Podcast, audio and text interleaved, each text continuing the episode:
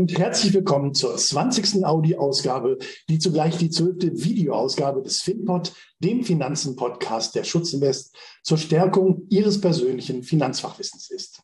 Gleich zu Beginn möchte ich Sie gerne darauf hinweisen, dass Sie die heutige Ausgabe auch als Videoaufnahme im YouTube-Kanal der Schutzinvest finden können. Denn das Gespräch haben wir über die Zoom-App geführt und somit auch im Videoformat für Sie aufzeichnen können. Steigen wir aber gleich ins Thema ein. Im Januar dieses Jahres sah ich live auf NTV in der Sendung Telebörse ein Interview von Raimund Brichter mit Peter Rehse, von dem ich bis dahin noch nicht wirklich etwas gehört hatte. Aber schon die einleitenden Worte des Interviews ließen mich aufhorchen und das anschließende Gespräch aufmerksam verfolgen. Denn da offenbarte sich Peter Rehse nicht nur ganz freimütig als Millionär, sondern er sprach darüber hinaus gezielt davon, dass er sich als Mitglied der inzwischen schon vielköpfigen Bewegung von weiteren Millionären namens Tax Me Now, was auf Deutsch in etwa besteuert mich jetzt heißt, dafür einsetzt, dass Vermögen wie WR höhere Steuern zahlen sollen als bisher. Und das finde ich interessant und spannend, widerspricht er damit doch zumindest dem Klischeebild, das vermutlich die meisten von uns haben, wenn sie an das Agieren reicher Menschen denken. Herr Rehse kam zu seinem Vermögen im Wesentlichen dadurch, dass er über fast anderthalb Jahrzehnte in leitender Funktion für Veribox tätig war, bevor das Unternehmen dann verkauft wurde und dieser Verkauf für ihn, wie man so schön sagt, zu einem warmen Geldregen führte, den er dann auch klug investierte. Seit 2013 ist er einer der Geschäftsführer der E5 Media GmbH, die sich unter anderem mit der Optimierung von Online-Aktivitäten zur Steigerung des digitalen Erfolgs von Unternehmen beschäftigt. Doch zurück zu seinen wesentlichen Anliegen, denn diese haben mich, als ich das auf NTV sah, wirklich positiv überrascht. Warum? Die mit seinem Anliegen verbundenen Implikationen haben durchaus auch etwas mit meinem Anliegen, also dem, was ich mit meinem Unternehmen verfolge, gemeinsam, nämlich Vermögen zu schützen. Und das sogar, obwohl das Thema höhere Besteuerung von Vermögen zunächst ein Widerspruch zu stehen scheint, mit auch meinem Anliegen, Vermögen zu schützen. Der langen Rede kurzer Sinn. Ich nahm Kontakt zu Peter Rehse auf und aus einer Art spontanem Kennenlerntelefonat wurde ein zweistündiger Austausch mit einem hochinteressanten, sehr sympathischen und absolut offenen Menschen, dessen Meinungen und Ansichten sicher nicht nur in meinen Augen das Zeug dazu haben, tatsächlich etwas substanziell positiv für unsere Gesellschaft verändern zu können. Und warum das auch viel mit Vermögensschützen zu tun hat, erfahren Sie nun im weiteren Verlauf. Und vielleicht gibt ja auch der Titelvorschlag von Peter Rehse selbst für diese Podcast-Folge, nämlich Wohlstand für alle schon einen Hinweis darauf, worauf wir hinaus wollen.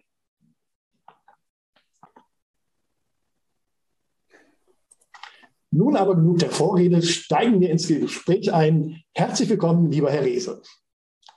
Ja, sehr herzlichen Dank für die Einladung und Ihr Interesse an unserer Initiative, Herr Kriegelow. Sehr gerne. Herr Rehse, der im vergangenen Monat veröffentlichte World Wealth Report 2022 der Unternehmensberatung Capgemini zeigt, die Zahl der Millionäre in Deutschland ist im vergangenen Jahr trotz Corona-Krise um 6,4 Prozent oder 97.900 Menschen auf nun insgesamt 1.633.000 Personen angestiegen. Trotz Pandemie also gab es fast 100.000 neue Millionäre in Deutschland. Vor dem Hintergrund dieser Zahlen gleich zu Beginn eine Frage, die mir bereits spontan in den Sinn kam, als ich sie das erste Mal im Fernsehen gesehen habe, nämlich, gibt es eigentlich mehr Millionäre, die Sie, als Sie mit Ihrer Bewegung derart in die Öffentlichkeit gegangen sind, angerufen haben, um nach Ihrem Verstand zu fragen, oder mehr Millionäre, die sich gemeldet haben, um sich Ihrer Initiative anzuschließen? Ich würde sagen, das Interesse war also erstmal rege, aber durchaus geteilt von den mhm. Reaktionen her. Wir haben sehr viel Zustimmung gekriegt. Also generell sind wir in unseren Umfeldern unterwegs und sozusagen proklamieren die Ideen und gehen in die Diskussion, ganz klar. Ähm, aber man muss natürlich dort auch differenzieren. Es gibt tatsächlich, je nach individueller Situation und Steuerlast, auch äh, Vermögende oder Gutverdiener, die sehr hohe Steuern bezahlen. Denken Sie an, in Anführungszeichen, Leistungsträger. Ich möchte klar machen, alle Menschen tragen eine Leistung äh, quasi in unserem Land, die arbeiten, äh, die sehr hohe äh, quasi Einkommen haben und darauf teilweise den Spitzensteuersatz bezahlen. Mhm. Oder äh, privat haftende Gesellschafter, die quasi entsprechend der normalen Steuer, wie sagen wir, Progression quasi veranlagt werden und noch Gewerbesteuer dazu zahlen. Die zahlen hohe Steuern. Aber es gibt eben auch die Kollegen in der Schweiz, die Sonderdeals mit dem Kanton Zug gemacht haben und dort 4% auf alles zahlen. Also wir reden nicht von Vermögen, nur von Einkommen. Äh, und Vermögen ist ja generell steuerfrei. und hat sich in den letzten 20 Jahren im Wert auch vervielfacht, ne? also völlig ohne unser Zutun. Und das ist doch schon einigen, ich sage jetzt mal, Standeskollegen im Millionärsverein aufgestoßen, beziehungsweise dort rennen wir teilweise auch offene Türen ein. Ah, das heißt, ähm, es fällt auf fruchtbaren Boden. Ähm, ich hätte jetzt eher gedacht, dass Sie, äh, auch gerade aufgrund Ihrer Vermögensverhältnisse, ähm, naja, von einer Herrscher von Bankern sozusagen äh, eher mit Ideen konfrontiert äh, worden sind, oder vielleicht sind sie es ja auch, können Sie gleich gerne was zu sagen, ähm, wie sie ihr Geld außer Landes, vielleicht eben in die Schweiz als Beispiel oder in irgendwelche anderen äh, Steuerparadiese schaffen, um es hierzulande vor einer Enteignung, wie es ja dann oft genannt wird, durch vermeintlich zu hohe Steuern zu schützen. Also wie sind Sie auf die Idee gekommen überhaupt, ähm, ja, freiwillig mehr zahlen zu wollen ähm, und äh, nicht den Weg zu wählen, wo finde ich jetzt mein Steuerschlupfloch, um möglichst wenig zu zahlen. Ja, Steuerschlupflöcher kriegt man natürlich angeboten. Das fängt dabei an, dass die Hausbank anruft, sobald ein größerer Betrag eingeht und sich fragt, ob man jetzt mal schnell vermitteln darf äh, mit den Vermögensverwaltern von den High Net Value sozusagen der Kollegen äh, wobei ja eine High Net Worth ist ja auch schon ein spezieller Begriff, äh, so als wären vermögende Menschen besonders wertvoll, wenn wir zumindest von Wealth sprechen würden. Aber der Begriff heißt tatsächlich Worth, also hochwertige Menschen, vermögende Menschen werden dort besonders beraten. Äh, selbstverständlich kamen dort dann entsprechende Vorschläge. Ich nenne keine Namen ähm, und mache deswegen meine Vermögensverwaltung auch größtenteils selber oder eigentlich komplett selber. Ich tausche mich aus mit schlauen Leuten, aber ich entscheide alles selber. Und wir haben uns von Anfang an, das war sofort klar entschieden, wir haben in diesem Land äh, sozusagen unser Glück gemacht und wir werden hier selbstverständlich Steuern zahlen. Stark. Schätzungsweise äh, besitzen ein Prozent der Bevölkerung 35 Prozent des Vermögens in Deutschland und 40 Prozent der Deutschen haben keinerlei Rücklagen.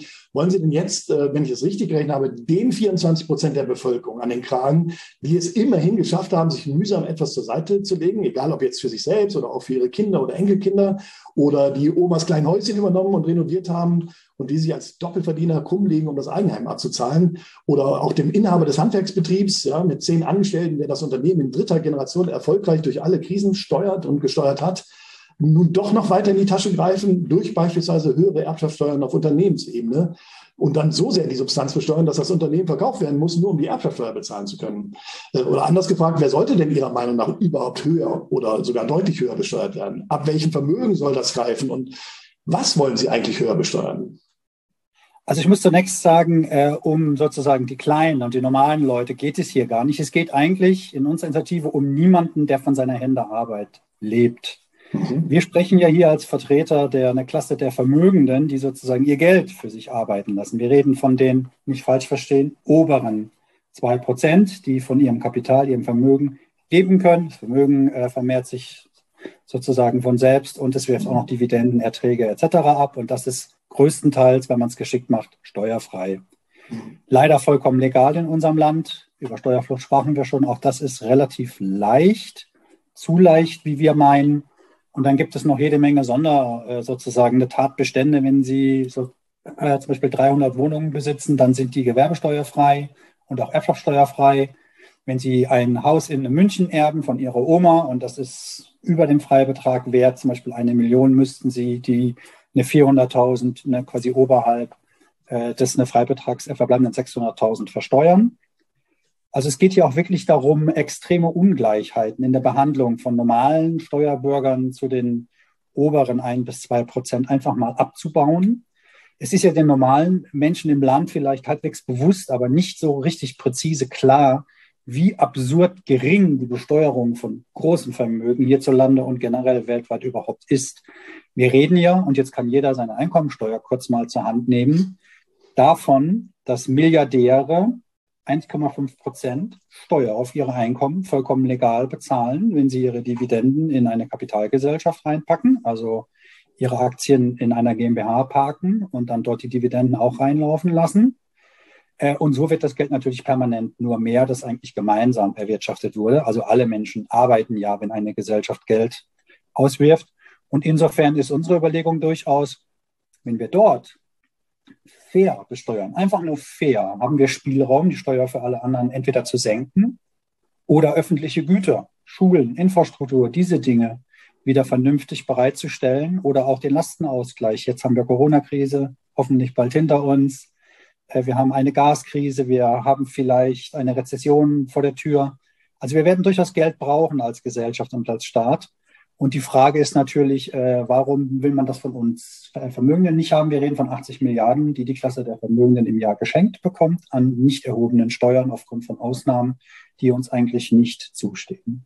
Das heißt also, die, äh, diese 80 Milliarden haben Sie ermittelt für, also nur quasi für, mit Blick auf die günstigere oder, oder geschickte Besteuerung der oberen 2 Prozent. Und diese 80 Milliarden könnte man dann durch fairere Steuern heben? Ja, also ich will einfach nur Ausnahmen abschaffen Warum sollte ich, äh, wie es auch früher mal war, äh, wenn ich mehrere Immobilien besitze, die nach zehn Jahren Haltefrist verkaufe, warum ist das steuerfrei? Warum muss ich nicht den Zugewinn versteuern, so wie Sie als Freischaffender oder Unternehmer selbstverständlich die Früchte Ihrer Arbeit, wenn Sie Gewinn machen, versteuern? So wie ja auch meine Gesellschaft, wo ich Gesellschafter und Geschäftsführer bin, selbstverständlich auf ihre Gewinne Steuern zahlt. Meine Mitarbeiter und ich als mein eigener Angestellter zahlen hohe Steuern auf unseren Lohn. Ja, aber sobald es dann darum geht, mit Vermögenssperenzchen zu machen und damit Geld zu verdienen, dann schaut der Fiskus gerne weg. Sehen Sie denn dann keine Gefahr darin, dass bei schon der Ankündigung äh, höherer Steuern oder auch der Umsetzung dann in Deutschland speziell noch mehr Reiche und oder Unternehmen und oder Unternehmer ihren Wohn- oder Betriebssitz dann wieder in Länder mit günstigeren Steuersätzen verlegen und die sogenannten, äh, wie Sie es gerade selber genannt haben, sogenannten Leistungsträger dann abwandern, was ja auch wiederum uns allen schaden würde? Ja, also das muss man sicherlich geschickt machen und die Frage ist sehr berechtigt. Äh, wir müssen uns aber verschiedene Dinge anschauen. Also einmal ist es ja so, wer unbedingt außer Landes wollte, wenn Sie unsere Milliardäre anschauen, hat das natürlich längst gemacht. Mhm. Äh, ich weiß auch bis heute nicht, warum noch viele Leute Ehrenbürger ihrer Stadt sind, die in der Stadt längst keinen Cent an Einkommen mehr versteuern, sondern das selbstverständlich in der Schweiz, Monaco oder sonst wo machen. Diese Frage lassen wir einfach mal im Raum stehen und wirken. Mhm. Ähm, aber jenseits dessen gibt es ja auch eine Wegzugsbesteuerung. Also wenn Sie wirklich äh, abwandern wollen, wird das Finanzamt mit Ihnen einen finalen quasi Handshake machen. Äh, was uns aber auch wichtig ist, ist selbstverständlich, dass der verheerende Wettlauf der internationalen Finanz- und Steuersysteme nach unten aufhört und wir müssen dann eine Gegenbewegung reinkommen, dass jetzt wir Vermögende uns immer das eine Cherry-Picken erlauben können und überhaupt Steuern zu zahlen gewissermaßen schon ein sentimentaler Luxus ist ich meine das jetzt durchaus äh, quasi bewusst pointiert, um Ihre Zuhörer, wahrscheinlich normale Menschen, ein bisschen aufzurütteln auch. Also es ist wirklich tatsächlich so, dass unsere Klasse so gut wie keine Steuern bezahlt. Ähm, dass wir das natürlich mit dem Vermögensregister, internationaler Zusammenarbeit und einigen Mindeststeuerthemen äh, sehr gut äh, angehen können. Es ist ja zum Teil so ein bisschen umgesetzt worden äh, mit dieser Körperschaftssteuer, die da international mit 15 Prozent ich glaube, von 136 Ländern, wenn ich die Zahl richtig im Kopf habe, eingeführt worden ist. Wobei es da auch wohl wieder Schlupflöcher gibt, aber das lassen wir jetzt auch mal äh, kurz weg. Gehen wir mal davon aus, das funktioniert. Das heißt, das Anliegen von Tex Minau und ihm wäre dann also gar keine, ich sag mal, nationale Lösung, sondern eine globale, weil es sonst ja eh nichts bringt und genau diese Abwanderung womöglich wieder stattfindet von, von ähm, Kapital. Ähm, und wenn es global gedacht ist, ja, wie realistisch ist das, das auch das, sagen wir mal so rum, äh, global hinzubekommen?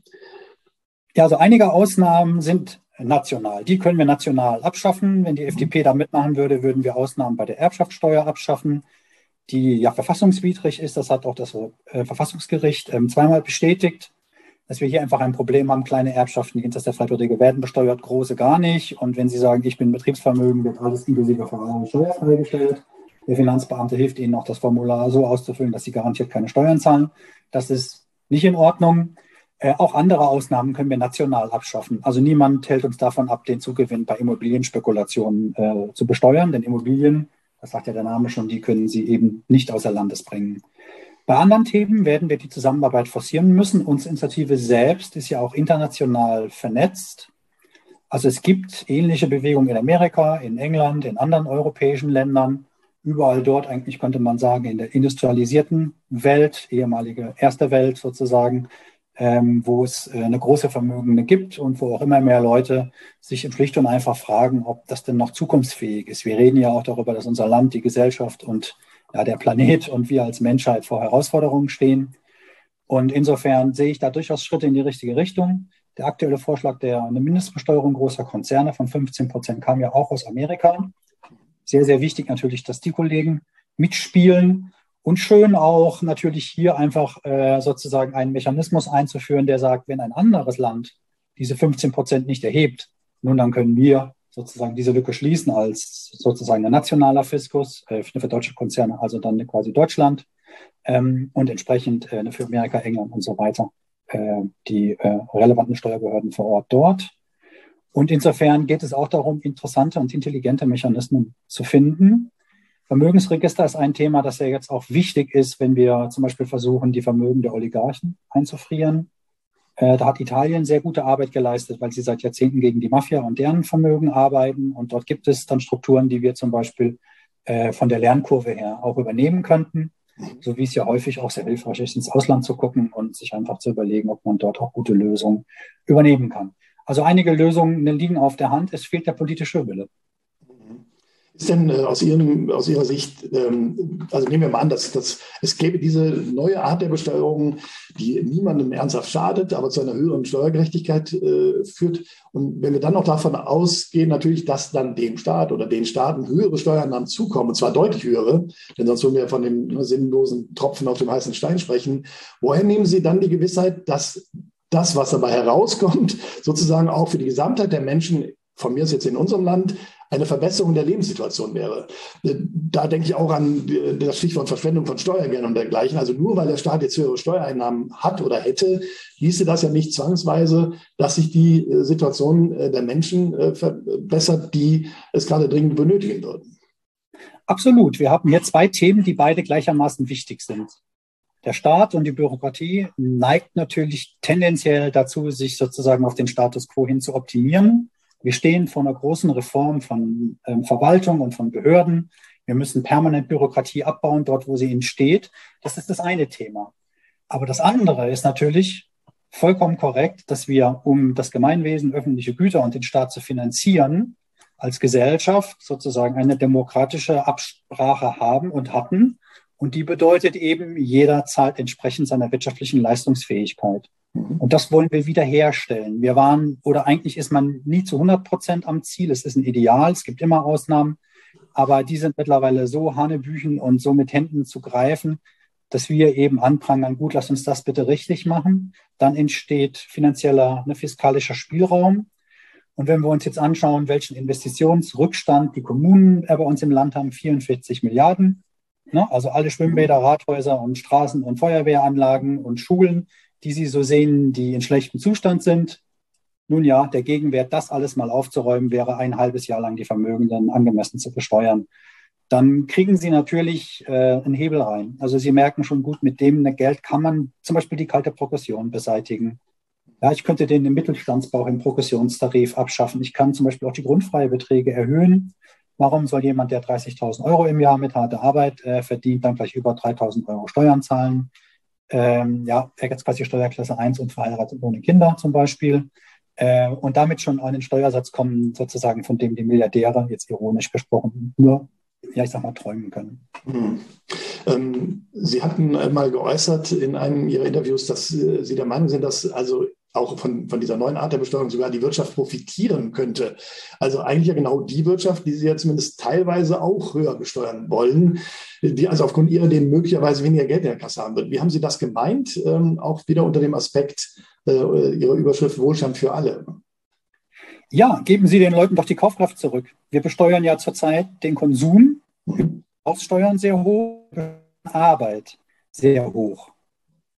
Und wir jetzt überlegen, was eine normale Familie, ein, ein normaler Arbeiter mit den 3000 Euro, die ich jetzt eben in meinem Beispiel ansprach, mehr eher machen könnte. Er würde in Urlaub gehen, er würde Sicherheiten aufbauen. Wenn er mal krank wäre oder mal ein Thema hätte, wenn die Waschmaschine kaputt geht, kriegt er nicht sofort Herzrhythmusstörungen. Wenn die Kinder in die Skifreizeit müssen in der achten Klasse, ist das nicht der, äh, ich sag mal, soziale Offenbarungseid. Ja. Also es ist uns durchaus gelegen, äh, den Leuten äh, da mehr Möglichkeiten, also auch öffentliche Güter natürlich zur Verfügung zu stellen. Denken Sie daran, dass die vielen Zuzahlungen in unserem Krankheitssystem natürlich ärmere Menschen überproportional belasten oder die Gebühren in den Behörden. Für alles, was Sie vom Rathaus wollen, sind schnell eine 20, 30 Euro eine fällig. Das ist für viele Leute sehr viel Geld. Diese Dinge könnte man natürlich sozusagen dadurch äh, gegenfinanzieren. Es war ja schon mal so, wenn Sie sich Gebührenordnung der 80er und 90er Jahre anschauen oder die eine Zuzahlungsordnung bei Krankenkassen. Nicht, dass das das perfekte System war, weil die sehr stark in die Richtung gewirtschaftet haben, ne, wenn es nichts kostet, kann es auch jeder haben. Aber da müssen wir eine neue Balance äh, finden und immer das Auge haben, was ist mit den Menschen, die wirklich Probleme haben. Und dort äh, würden wir natürlich letztlich dadurch, dass wir Nachfrage stärken und den Verbraucher stärken, ähm, auch wieder Kaufkraft erzeugen, die ja natürlich dann wieder der binnenwirtschaftlichen Nachfrage zugute käme. Sehr gut. Also äh, ich merke, das ist äh, wohl durchdacht. Ähm, natürlich kommt mir spontan der Gedanke, dass es äh, vermutlich ja dann, vermutlich, das kann ich wirklich nicht äh, persönlich sagen, aber ja dann äh, die meisten derer, die es nun beträfe mit den höheren Steuern, doch etwas dagegen haben. Ähm, ja, was können Sie dafür tun mit Ihrer Initiative, ähm, diesen Widerstand zu überwinden? Denn ich könnte mir vorstellen, dass eben auch gerade insbesondere vermögende Menschen gute Kontakte in die Politik haben und vielleicht ihrerseits wiederum Bemühungen haben, die nicht äh, öffentlich bekannt gemacht werden, wie die von TextMeNow, ähm, das also auch weiterhin zu verhindern. Ähm, woher nehmen Sie die Zuversicht, dass Sie da etwas ändern können überhaupt gegen einen solchen möglichen Widerstand? Also zunächst mal ist es schlicht und einfach unsere Absicht, ähm, auf das Thema aufmerksam zu machen und einen möglichst breiten demokratischen Diskurs anzustoßen.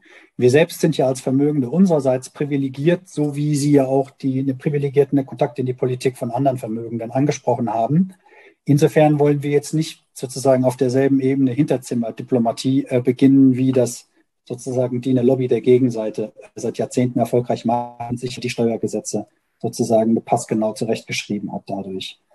Nein, aber wir sind in der Öffentlichkeit natürlich äh, sehr stark vertreten. Wir machen aktiv Pressearbeit, wir machen Aufklärungskampagnen. Steuern ist ein sperriges Thema. Jeder weiß irgendwie, irgendwas stimmt da nicht, aber keiner weiß genau äh, zu sagen, wo könnte man denn was ändern. Es ist ja auch so, dass also durchaus einige politische Parteien dieses Thema sich auf die Agenda gehoben haben. Und ich mich natürlich sehr freuen würde, wenn wir dort den Diskurs einfach auch in die breite politische Mitte bekämen. Persönlich würde mich ja sehr freuen, wenn es einen sozialliberalen Flügel in der FDP vielleicht wieder geben könnte. Die Partei Unternehmer, wo man aber ohne soziales Gewissen natürlich irgendwie auch nicht zu Hause ist. Äh, mal, es gab auch in der FDP mal Forderungen nach einer hohen Erbschaftssteuer. Erbschaften sind eigentlich ja leistungsfeindlich, wenn man das mal ne, sozusagen liberal weiterdenkt. Sie haben ja einfach in der Geburtenlotterie eine Glück gehabt und alle anderen hatten halt entsprechend Pech. Selbstverständlich sollen die Menschen sehr viel vererben können, aber das Riesenvermögen komplett steuerfrei übertragen werden, ist vielleicht auch nicht okay. Äh, und bei solchen Themen finden wir natürlich teilweise auch wirklich in der Mitte der Gesellschaft Anklang. Wir kriegen auch viele Anfragen und insofern hoffen wir einfach dort einen Stein ein bisschen anzuschubsen. Und wo nehmen wir die Zuversicht her? Nun ja, man muss es versuchen. Ich meine, jeder muss dort, wo er steht in der Gesellschaft, versuchen, einfach die Lage zu verbessern für uns alle. Denn wir stehen ja auch als Menschheit und als Gesellschaft vor großen Herausforderungen. Gerade in diesem Jahrzehnt ist es ein bisschen so die Frage, ob wir die ökologische Katastrophe abwenden können, ob wir die Krise der Demokratie in den Griff kriegen, den Vertrauensverlust in unser System, unsere Institutionen. Äh, und da ist es natürlich ganz wichtig, dass einfach jeder, der die Möglichkeit hat, äh, an der Stelle, wo er oder sie steht, auch aktiv zu werden. Also insofern haben wir jetzt gar nicht den großen drei- oder fünf Jahresplan, wann, wie, was passieren soll, sondern wir treiben das Thema so gut wie wir eben können voran und hoffen, dass wir vielleicht zumindest kleine Erfolge erzielen können oder aber den einen oder anderen Floh ins Ohr ihrer Zuhörer und anderer Menschen in der Politik und Gesellschaft tragen können. Prima. Die ähm, äh, Initiative finde ich großartig. Ähm, gleichwohl habe ich noch eine Detailfrage, weil Sie gerade angesprochen haben, auch äh, meine Klienten. Ähm, Sie fordern äh, in einem Detail eine progressive, also äh, Besteuerung, also ansteigende Steuersätze bei der Kapitalertragssteuer, die ja beispielsweise bei Zins- und Dividendenerträgen und äh, bei der Realisierung von Kursgewinnen greift, statt des derzeit geltenden einheitlichen Steuersatzes. Ähm, angesichts der Tatsache aber, ähm, dass eben äh, die, ja, ich sag mal, durchschnittlichen Einkommen hierzulande schon mit hohen Steuersätzen belegt sind äh, oder man auch schnell in den sogenannten Spitzensteuersatz rutscht, ähm, ist das nicht eine Forderung, die dann, weil Sie vorhin auch das Thema Altersvorsorge angesprochen haben, Gelder, die in die Altersvorsorge fließen könnten, ne, wenn weniger Besteuerung äh, stattfinden würde, die dann doch wieder den Otto-Normalverbraucher trifft und beispielsweise seine Ideen für eine möglichst sinnvolle Altersvorsorge, beispielsweise mittels Wertpapierinvestitionen, erschwert, da sie äh, ja dann doch wieder höher besteuert wird als bisher. Und da haben sie auch hier dann wieder irgendwelche hohen Freibeträge äh, in, in, im Hinterkopf sozusagen, äh, die dann dazu führt, okay, da ähm, sorgen wir dann eben dafür, dass, ich sag mal, der Otto-Normalverbraucher nicht besteuert wird oder nur sehr gering besteuert wird und die Vermögenden eben wieder stärker. Ja, hierzu vielleicht zwei Gedanken. Also einmal fänden wir es gut, wenn möglichst alle Einkommensarten wieder der einen Progression unterliegen. Einkünfte aus Mieten, ähm, Arbeit, Kapitalerträge, Unternehmertum. Das wäre gut und fair. Und mit dem, was wir dadurch mehr verdienen, können wir natürlich die kalte Progression um Jahrzehnte zurückschrauben. Es war ja nicht immer so, dass ein normaler Mensch in die 42 Prozent reingerutscht ist. Also normal, jetzt bitte nicht falsch verstehen. Ich, ne, ja. Also ich spreche von statistischen Durchschnittsbürgern. Das klingt auch schon wieder so negativ. Sprechen wir, Normalverdiener, sprechen wir von Normalverdienern. Genau, Normalverdiener. Sehr gut, vielen Dank. Ähm, sondern selbstverständlich müssen wir auch den Spitzensteuersatz in der quasi Kurve wieder weiter nach rechts schieben. Es ist nicht okay, dass man ab 58.000 Euro Jahresverdienst in die 42 Prozent anteilig reinrutscht und dann bei Durchschnittssteuersätzen weit über 25 Prozent landet. Ähm, aber man könnte natürlich das genau gegenfinanzieren. Wenn ich wieder alle Einkünfte in den einen Progressionstopf reinwerfe, kann ich ja aus dem Mehrertrag, den dann eben gerade Vermögende zahlen, die zurzeit ja gut wie gar nichts zahlen, die ganze Kurve sehr weit nach rechts verschieben. Wir sind ja, und das ist das Problem der kalten Progression, einfach über die Jahrzehnte ne, gemessen an den nicht angepassten Steuertarifen gegenüber der Inflation immer weiter in den Mittelstand hineingerutscht mit den Spitzensteuersätzen. Ja. Und so ist es ja eigentlich überhaupt nicht gedacht. Also es, ne, normal wäre die 42 Prozent ab 100, 120, 150.000 Euro vielleicht zu bezahlen und nicht ab 58.000. Mhm. Ein weiterer Gedanke noch, wenn Sie an Kleinsparer denken, dann hat jemand 10, 20 oder 50 BASF-Aktien. Für den sind die 25 Prozent natürlich auch zu hoch. Also wenn Sie an eine kleinere Rentner denken, den ja Sie und wir, ich auch durchaus persönlich durchaus auch zum Aktiensparplan raten, für den oder die Person wären dann die 25 schon zu hoch und für den Normalverdiener äh, wäre dann genau das Problem, das Sie ansprechen, tatsächlich gegeben. Sie müssen sozusagen die beiden Dinge zusammendenken und die kalte Progression dann auch rückabwickeln sozusagen. Tolle Idee. Also das gefällt mir sehr gut. Ähm, zum Schluss vielleicht noch ein Blick in die nähere Zukunft. Ähm, die Text-Now-Bewegung ist, ich glaube, im Mai 2021 äh, äh, in der Öffentlichkeit äh, aktiv geworden. Sie selbst unterstützen die Initiative seit August vorigen Jahres ähm, und sind, ich sage mal, eines der fünf Pressegesichter, wenn ich das so formulieren darf, äh, und damit einer breiteren Öffentlichkeit auch bekannt geworden. Aber wie das ja in der Medienlandschaft auch so ist, Sie haben es auch vorhin erwähnt, logischerweise, ähm, jetzt haben wir andere beherrschende Themen in der medialen Berichterstattung, also allen voran natürlich der Russland-Ukraine-Krieg, die Inflation, äh, die Zinserhöhungen, die damit verbundenen Börsenschwankungen, die Energiekostenexplosion, die Unsicherheit mit Blick auf die Gasversorgung, nebenbei noch äh, irgendwo auch die Corona-Situation. Ähm, was planen Sie denn? Was plant Ihre Initiative? Ja, ich sag mal konkret nun für die nähere Zukunft damit es eben nicht bei einem einmaligen Appell bleibt, sozusagen, äh, der untergeht in der äh, Gesamtnachrichtenlage. Ähm, ja, wie schätzen Sie Ihre Chancen diesbezüglich auch realistisch ein, jetzt auch in, in diesem Umfeld eben, in dem wir uns gerade bewegen, tatsächlich etwas verändern zu können äh, und etwas erreichen zu können? Also mehr denn je wollte man meinen, sprechen ja an allen Stellen sprechen wir von zusätzlichem Kapital und Finanzierungsbedarf für die öffentliche Hand. Wir brauchen mindestens 60 Milliarden für den ökologischen Umbau. Jetzt brauchen wir 100 Milliarden Sondervermögen für die Bundeswehr. Äh, die in den Krankenkassen müssen finanziert werden. Unser Gesundheitssystem ist auf Kante genäht. Das haben wir wahrscheinlich kaputt gespart. Über Infrastrukturinvestitionen, ne, Straßen, Schulen, mehr Lehrer, mehr Polizei, äh, vernünftige Ausstattung des Rechtssystems haben wir noch gar nicht gesprochen. Also öffentliche Güter. Alles das rückt immer mehr in den Fokus, weil wir ja zunehmend ein Finanzierungsproblem haben. Insofern mache ich mir jetzt Ihre Sorge, zumindest jetzt, eigentlich gar nicht, mhm. weil genau die Themen, an denen wir ackern, zurzeit auch ganz selbstständig von der Politik immer mehr aufgegriffen werden. Unsere Bundestagspräsidentin sprach jüngst auch in der Süddeutschen Zeitung völlig unaufgefordert von einer Vermögensteuer, über die man vielleicht mal wieder nachdenken sollte oder müsste.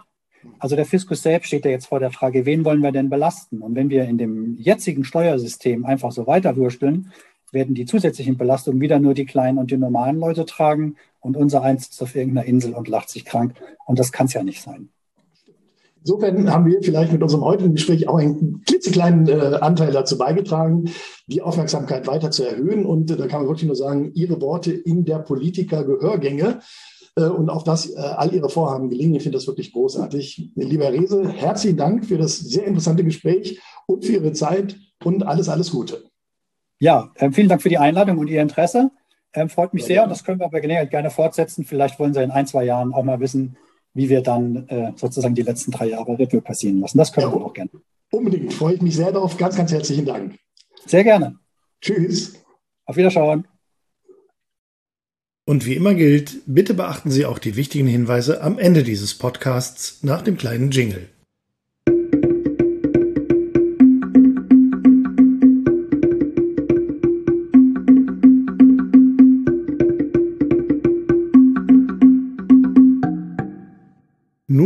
Einige wichtige Hinweise für Zuhörerinnen und Zuhörer des FinPods, des Podcasts der Schutzinvest. Die Schutzinvest GmbH und Co. KG ist im Rahmen der Anlageberatung nach 1 Absatz 1a Nummer 1a Kreditwesengesetz und der Anlagevermittlung gemäß 1 Absatz 1a Nummer 1 Kreditwesengesetz als vertraglich gebundener Vermittler gemäß 2 Absatz 10 Kreditwesengesetz ausschließlich im Namen für Rechnung und unter Haftung der Finet Asset Management AG tätig. Dieser Podcast dient nur allgemeinen Informationszwecken zu diversen Finanzthemen. Der Podcast stellt somit keine Finanz-, Versicherungs-, Anlage-, Steuer- und oder Rechtsberatung dar und ersetzt somit eine solche auch nicht. Im Gegenteil, das Hinzuziehen eines entsprechenden fachlichen, rechtlichen und oder steuerlichen Beraters wird dringend angeraten vor entsprechenden Entscheidungen Ihrerseits. Auch beinhaltet dieser Podcast keinerlei Einladung, Anregung, Empfehlung und oder Aufforderung zum Kauf, Zeichnen, Halten, Verkaufen oder sonstigen Handel von Wertpapieren, Derivaten, Finanzinstrumenten, Immobilien, Edelmetallen, Sachwerten, also schlichtweg jedweder materiellen oder immateriellen Sache und soll auch nicht so verstanden werden. Gleiches gilt für den Abschluss, den Wechsel, das Stilllegen und oder die Kündigung eines Versicherungsvertrages. Alle Angaben und Informationen erfolgen ohne Gewähr. Es wird kein Anspruch auf Aktualität, Richtigkeit oder Vollständigkeit erhoben.